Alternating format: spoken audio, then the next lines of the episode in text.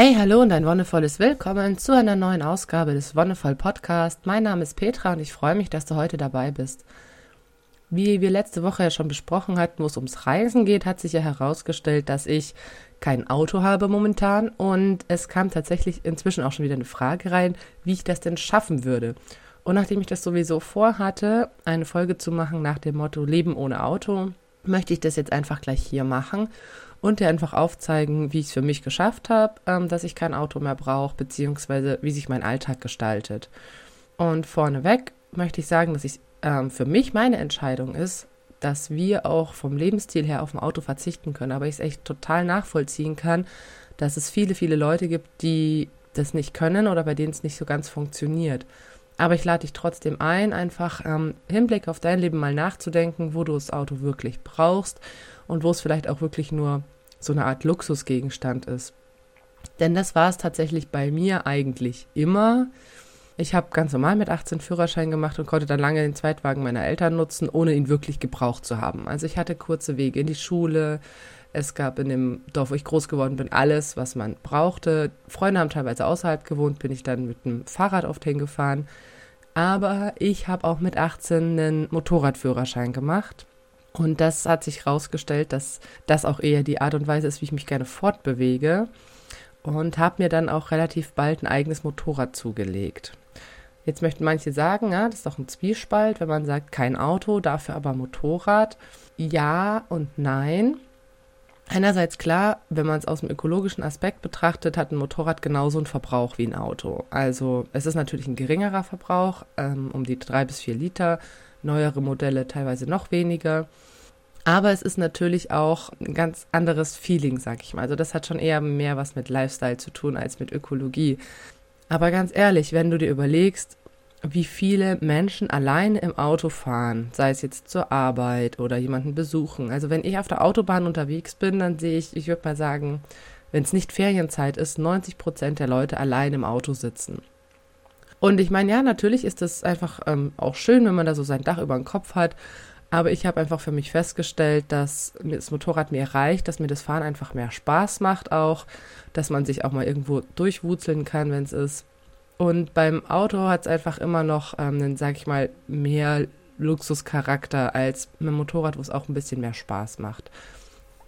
Zurück zum Eigentlichen, warum ich gesagt habe, ich werde so weit wie es geht aufs Auto verzichten. Einerseits, wie gesagt, so der Umweltaspekt. Ein Auto verbraucht natürlich Benzin, aber es ist natürlich auch die Produktion. Also wenn man sich überlegt, was an Materialien drauf geht, um ein Auto zu bauen, dann ist das einfach echt enorm. Und gerade wenn du dir überlegst, dass viele Materialien, zum Beispiel auch Metalle vor allem, ähm, aus Anbaugebieten kommen, wie dritte Weltländer, ist es, finde ich, nochmal ein bisschen mehr die Überlegung wert, ob man zum Beispiel auch mal gerade so ein neues Auto braucht oder ob man eben nicht sagt, man verzichtet auf die neue Produktion und holt sich eben ein gebrauchtes. Ich finde, es ist natürlich auch total Einstellungssache.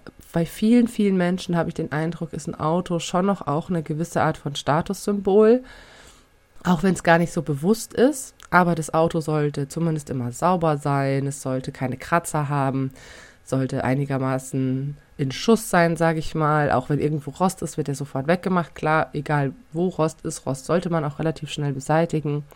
Aber ich bin da eher immer pragmatisch gewesen. Wenn ich irgendwo mit einem Auto fahren wollte, dann sollte halt einfach fahren.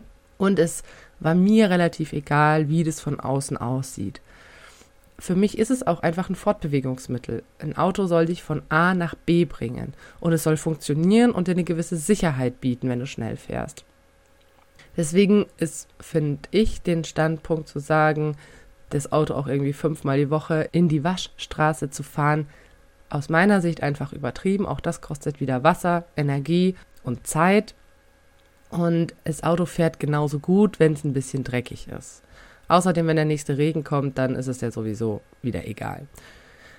Ja, dann das nächste natürlich, was das Auto an Service und Pflege und Reparatur braucht. Da hat man natürlich mit dem Neuwagen ein bisschen bessere Chancen, weil der natürlich ein bisschen besser in Schuss ist als mit einem Gebrauchten.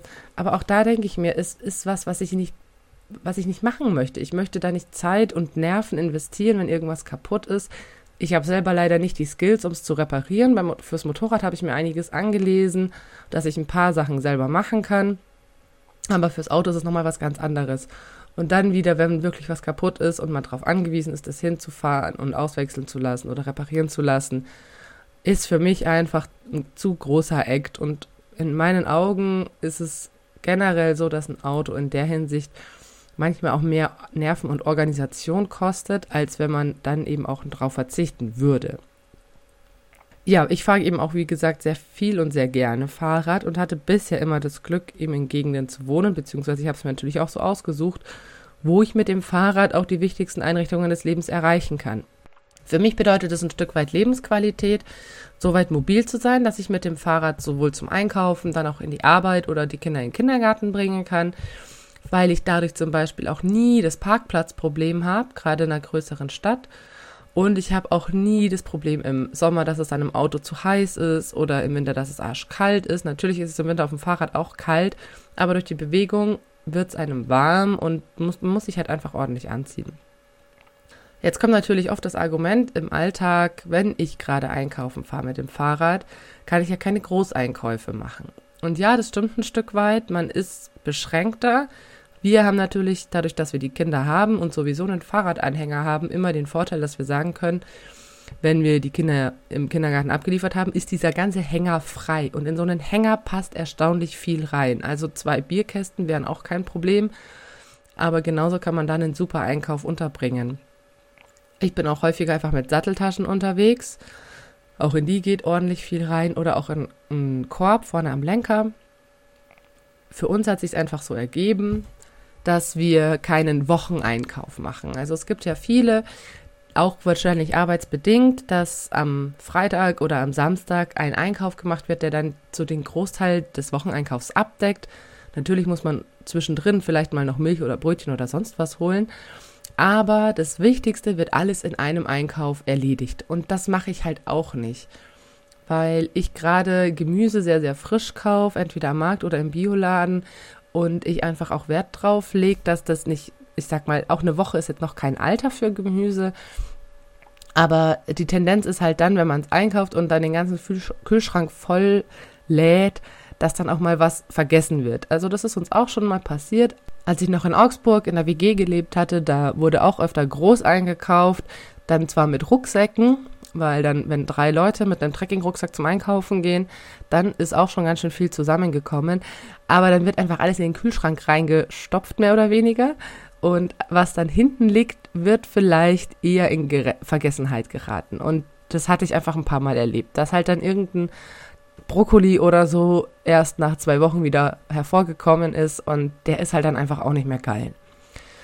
Ich habe inzwischen eine ganz entspannte Einkaufsroutine, würde ich mal sagen, was auch damit zusammenhängt, dass ich eben einfach früh morgens gehe, wenn die Kinder im Kindergarten sind, danach einfach nochmal kurz was einzukaufen. Erstens ist unter der Woche morgens halb neun, neun echt wenig los, was ich super entspannt finde wenn man Freitagnachmittag oder Samstag geht, dann finde ich das auch einfach so super ätzend, weil halt auch echt viel Gewusel in der Stadt ist.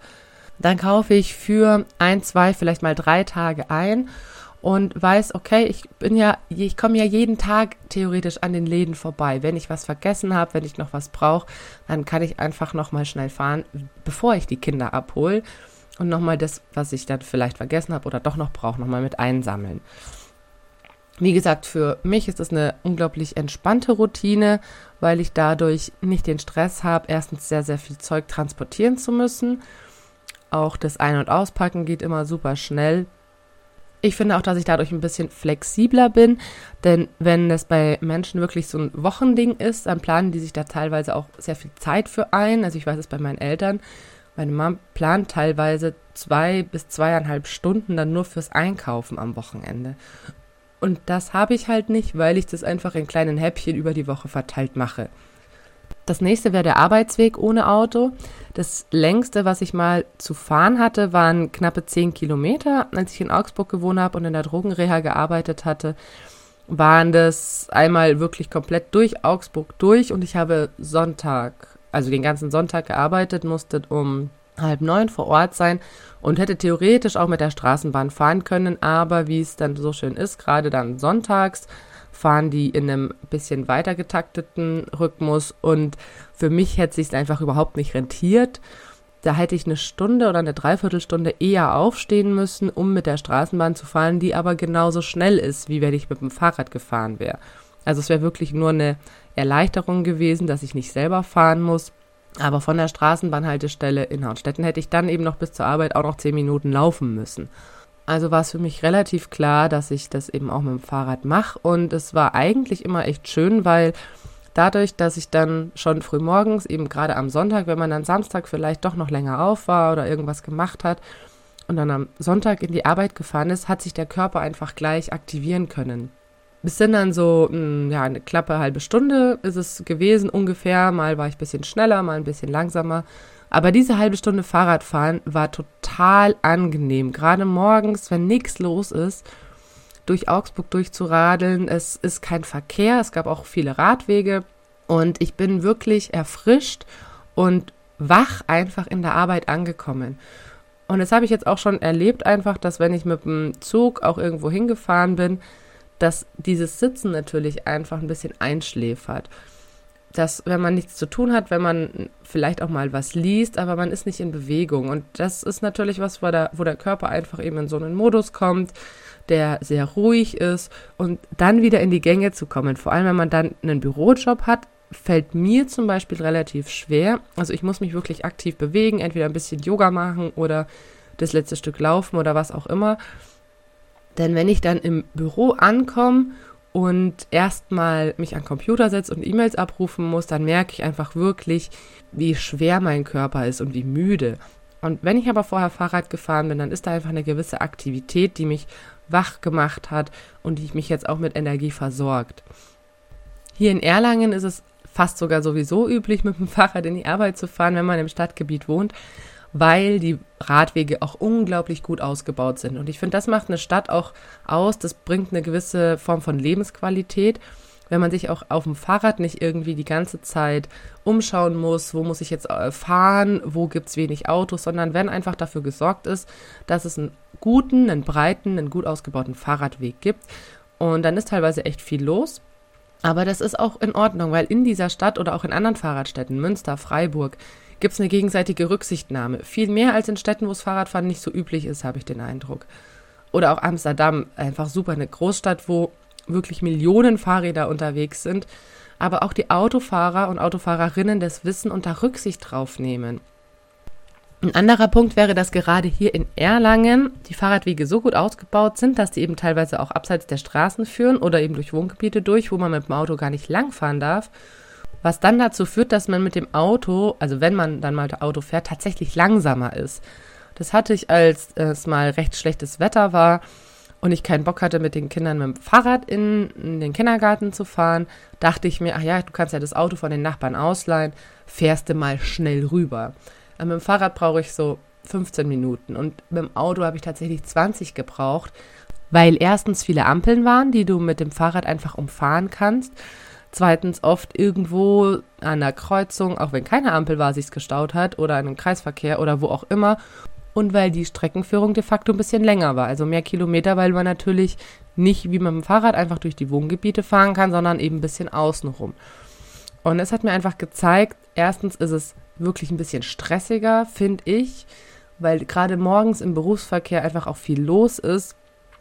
Und zweitens rentiert sich einfach auch gar nicht. Wir haben natürlich irgendwann dann gesagt, mit den zwei Kids im Hänger auf dem Fahrrad wird es mit der Zeit einfach anstrengend. Und für uns war dann die Alternative zu einem Auto ein E-Bike. Und das muss ich sagen, ist, ähm, auch wenn ich am Anfang skeptisch war und wenn ich häufig auch Menschen belächelt habe, die schon früh oder in jungen Jahren, sage ich mal, ein E-Bike sich angeschafft haben, ist es einfach wirklich eine gute Art und Weise, sich fortzubewegen. Gerade für Leute, die auch auf der Arbeit in einem gewissen Erscheinungsbild auftreten müssen, in Anzug oder wie auch immer, oder die auch möglichst unverschwitzt ankommen wollen, bietet sich das einfach total an, weil es eben kein sportliches Fahrradfahren ist. Es hat für mich überhaupt nichts mit Sport zu tun, sondern weil es einfach eine Möglichkeit ist, schnell und bequem von A nach B zu kommen, ohne dabei viel leisten zu müssen ohne dass dabei irgendwie auch der Anzug zerknüttelt oder sowas, weil man eben ganz entspannt fahren kann. Und natürlich, wenn man jetzt irgendwie ein Meeting oder eine Besprechung hat, man kommt nicht aus der Puste an. Also man muss nicht erstmal sich hinsetzen, ein Glas Wasser trinken, ein bisschen durchschnaufen, sondern kann eben ganz entspannt direkt vom Fahrrad in die Arbeit und einfach loslegen. Trotzdem hat man eine gewisse Form von Bewegung, man muss ja trotzdem treten, sodass der Körper eben nicht in diesem total entspannten, ich sitze einfach nur in der Straßenbahn und fahre irgendwie rum, sondern trotzdem noch eine gewisse Form von Aktivität hat, die den Körper einfach wach hält. Und für alle Menschen, für die es nicht möglich ist, mit dem Fahrrad in die Arbeit oder zum Einkaufen zu fahren, weil sie zum Beispiel auf dem Dorf wohnen oder es einfach ein bisschen weiter weg ist, sage ich, man sollte sich wirklich trotzdem nach Alternativen umgucken.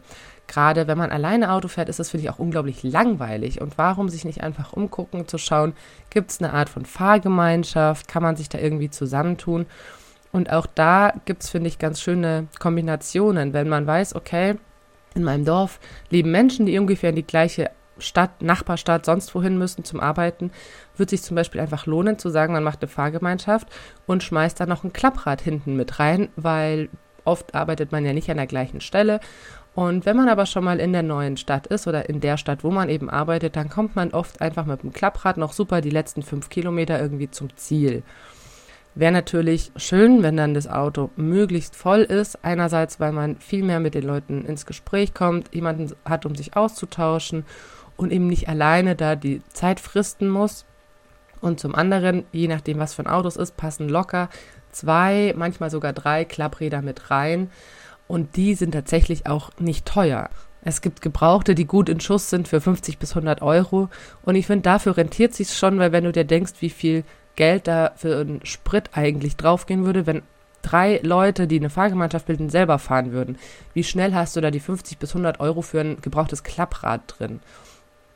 Und gleichzeitig bist du natürlich in der Stadt, wo du dann bist, auch mobil, wenn du eben sagst, ach ja, jetzt würde ich eben vielleicht noch schnell was für einen Heimweg mit einkaufen.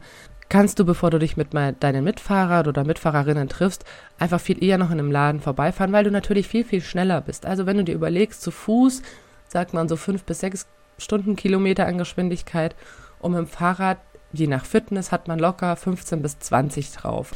Ich fände es einfach schön, das zu sehen, dass sich mehr Menschen in Fahrgemeinschaften zusammenschließen und dadurch einerseits die Umwelt schonen und andererseits für sich was Gutes tun. Denn oft ergeben sich dadurch ganz tolle neue Freundschaften oder einfach Gelegenheiten, um ein bisschen zu plaudern. Generell ist natürlich mein Standpunkt, dass ich sage, ich möchte die Wege so kurz wie möglich halten. Bei manchen Menschen ist es vielleicht weniger möglich, aber überleg mal, wo deine Prioritäten liegen und versuch danach dein Leben einfach zu richten.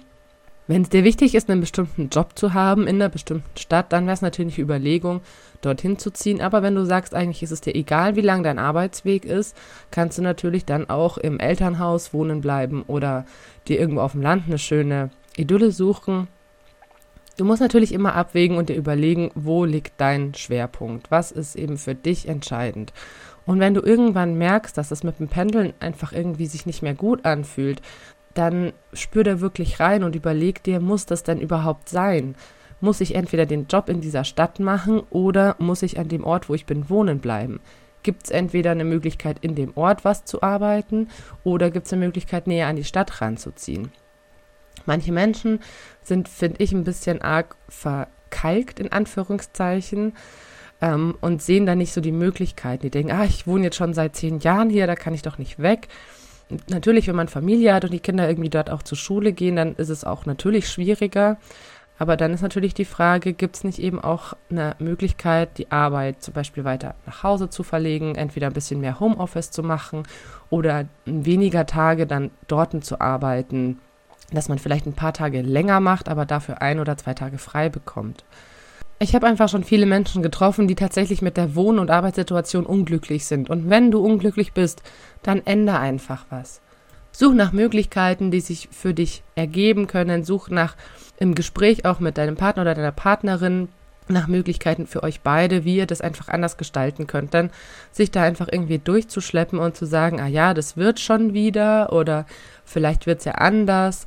Wenn du nicht aktiv was änderst, wird sich wahrscheinlich auch nichts ändern. Also bleib einfach dahinter und schau wirklich auf deine Bedürfnisse, auf die Bedürfnisse deiner Familie und versuch das so gut wie es geht unter einen Hut zu bringen damit du möglichst wenig gestresst bist und ein möglichst zufriedenes Leben führen kannst.